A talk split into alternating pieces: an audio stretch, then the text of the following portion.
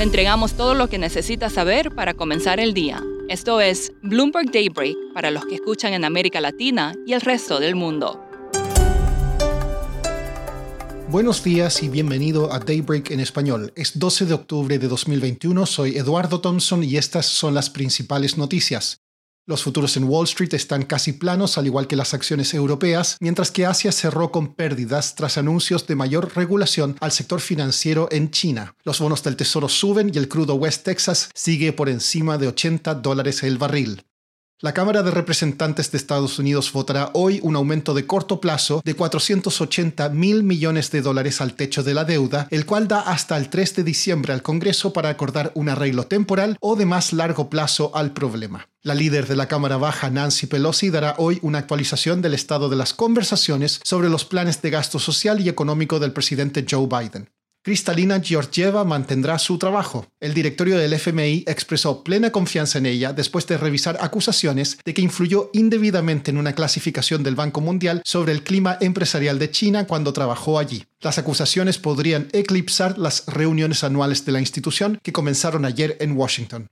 El economista Nuriel Rubini, famoso por predecir la crisis subprime, dijo que la Fed podría acobardarse. La entidad podría posponer el tapering si el crecimiento se desacelera y los mercados experimentan una liquidación como lo hicieron en el cuarto trimestre de 2018. También dijo que la estanflación persistirá durante varios trimestres. China sigue aumentando la presión sobre las empresas del país. Esta vez informó que investigará a los reguladores financieros, mayores bancos estatales, aseguradoras y administradoras de deuda más riesgosa para eliminar la corrupción en el sistema.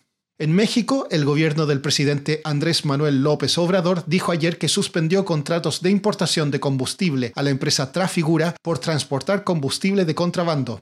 La empresa negó la acusación. Siguiendo en México, la producción industrial en agosto registró un crecimiento del 5,5% mayor a lo esperado.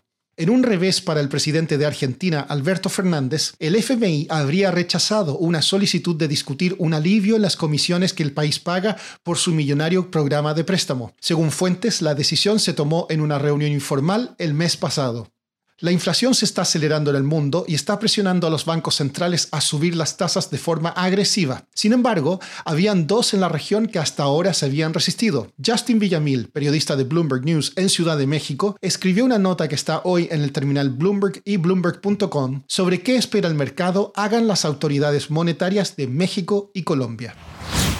En México y en Colombia este, están eh, un poco más tardados los bancos centrales, la verdad, en comparación con el resto de la región. O sea, hemos visto unos ciclos bastante fuertes en, en países como Brasil, pero también en, en, Perú y en Chile también, un poco más agresivos, digamos. Y en, en México y, y, en Colombia, pues han tardado mucho. O sea, México ya empezó, ya ha empezado su, su ciclo de tightening y, y Colombia empezó hace dos semanas. Entonces, es un poco diferente diferente al resto de la región. Y ya que hemos visto que la inflación es un poco más, digamos, un poco más sticky, un poco más permanente, hemos visto en, el mercado de, los swaps que ahora los traders están esperando un ciclo un poco más agresivo en ambos países. Justin, ¿cuál de estos dos países, Colombia o México, tendría que subir las tasas de forma más acelerada? En, los dos van a aumentar de una manera un poco más agresiva, pero Colombia tiene un poco más espacio porque este, en Colombia hemos visto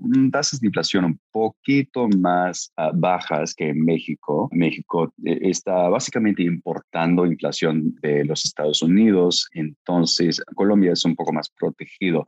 Entonces tenemos entendido que en Colombia tiene un poco más de espacio para aumentar y tal vez un poco más tiempo para aumentar tasas de pero también, o sea, México, digo, em, em, empezó su, ciclo hace meses, entonces mm, tiene también un poco más espacio y este, a final de cuentas, en México tienen una tasa muchísimo más alta que Colombia. Entonces, están en ambos países, tienen unos drivers que son un poco más distintos. En, en ambos países están, están intentando de decidir entre controlar inflación, por un lado, y proteger un poco la economía. Entonces, y en Colombia tiene un poco más espacio también porque la economía en Colombia está pues súper buena eh, en este momento y en México no tanto.